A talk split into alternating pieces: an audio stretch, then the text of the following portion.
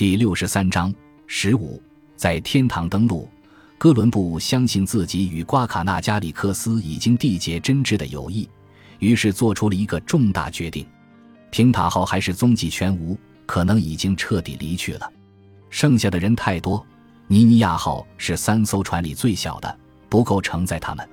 于是他告诉自己，圣玛利亚号搁浅是上帝的意志，因为他决心在此处建造一座要塞，使之成为一座欧洲殖民地。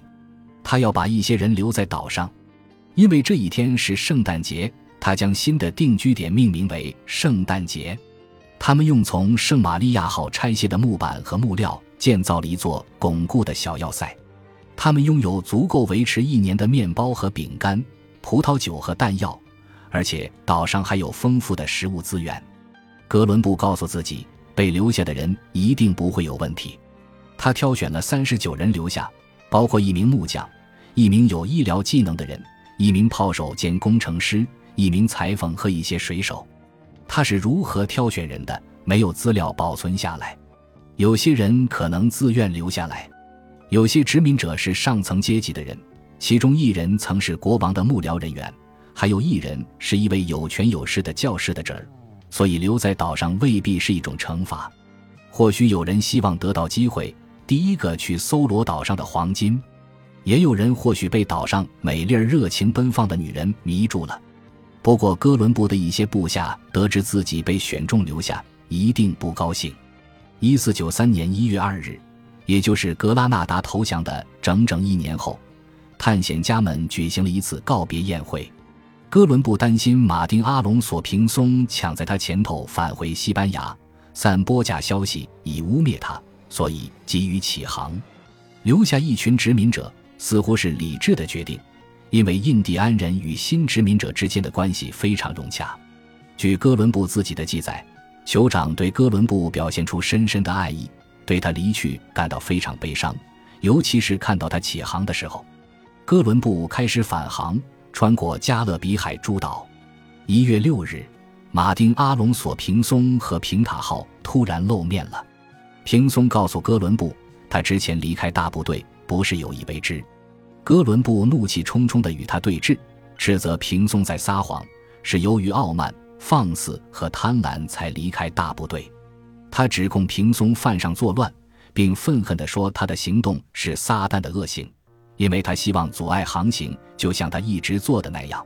哥伦布发出这些指控是有根据的。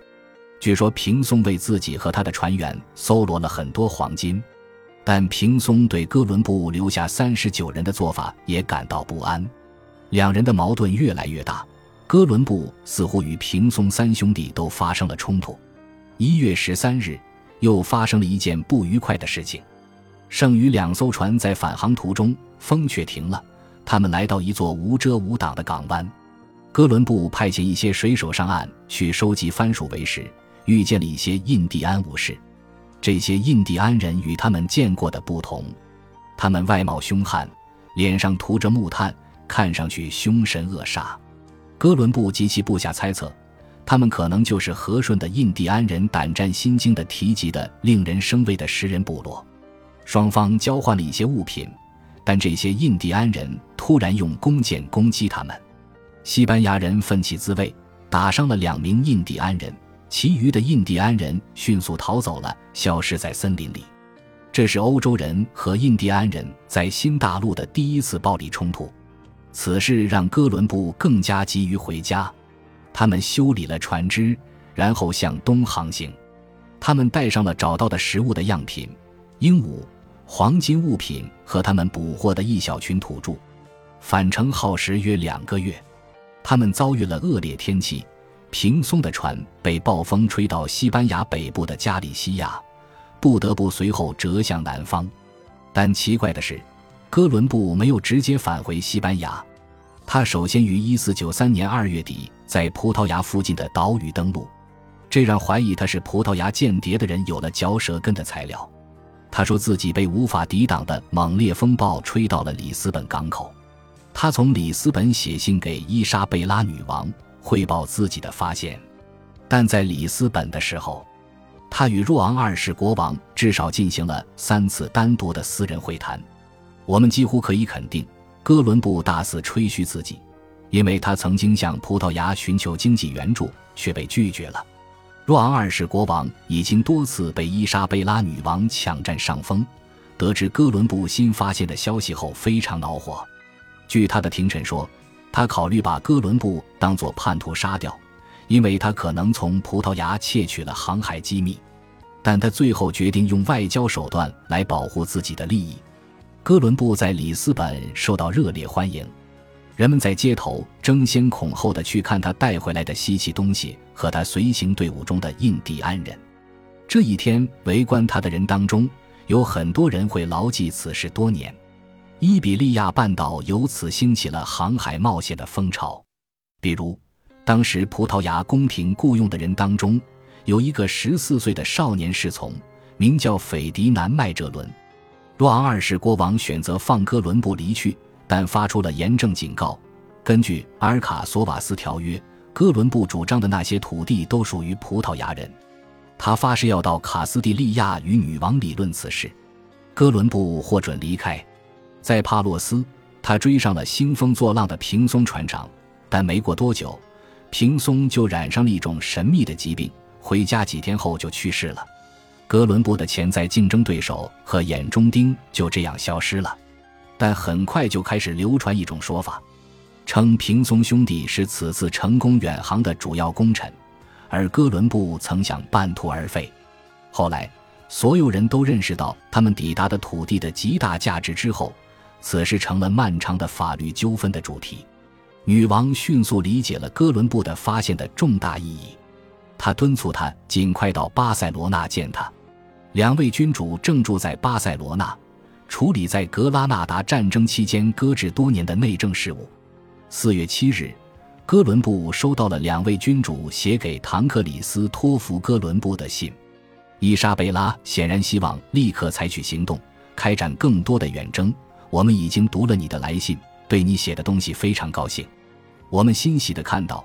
上帝给了你的辛劳这么好的结果，并很好的引导你开始的工作，你的功绩对上帝以及对我们和我们的国家都是卓越的贡献。除了你为上帝效劳的事业之外，你将得到我们的许多恩宠，上帝一定会为此高兴。我们希望你已经开始的工作在上帝的佑助下继续进行并拓展，同时也希望你到我们身边来。因此，为了给我们效力。请尽快前来，以便及时的获得你需要的一切。你看，夏季已经开始，返回你业已发现的土地的旅程不能耽搁。你看，是否能在塞维利亚或其他地区找到你需要的物资，以便返回？请收到此信后立刻给我们回信，以便在你前来我们身边和返回的过程中，尽可能的做好准备工作。等你返回的时候，一切将准备就绪。哥伦布春风得意地穿过塞维利亚城的时候，有一个激动万分的小男孩站在古老的圣尼古拉教堂旁观看他的到来。这个孩子就是巴尔托洛梅德拉斯卡萨斯，他将在未来的几十年里成为西印度群岛的探险家、殖民者、神父和印第安人权益的捍卫者。哥伦布带着美丽的绿鹦鹉，身穿稀奇古怪服装的印第安人。大块黄金和用宝石与鱼骨制成的面具在大街小巷游行，他让西班牙国民对海外探索迸发出莫大的激情。拉斯卡萨斯后来回忆道：“发现了一片叫做印度的土地，那里满是形形色色、闻所未闻的人和东西，而发现者本人将在一些印第安人陪同下走这样或那样的路线。这消息如同野火，在卡斯蒂利亚不胫而走。”人们从四面八方蜂拥而来看他，他经过的城镇大街上挤满了人，摩肩接踵，都是来欢迎他的。在巴塞罗那，他受到的欢迎甚至更加隆重热情。两位君主屏气凝神地听着他的故事。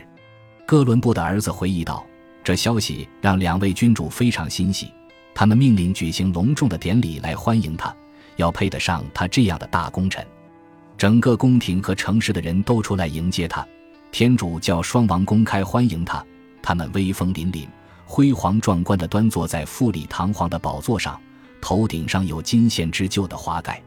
他走上前来亲吻他们的手，他们从宝座上站起来，仿佛他是一位大贵族，不肯让他亲吻他们的手，而是让他在他们身旁落座。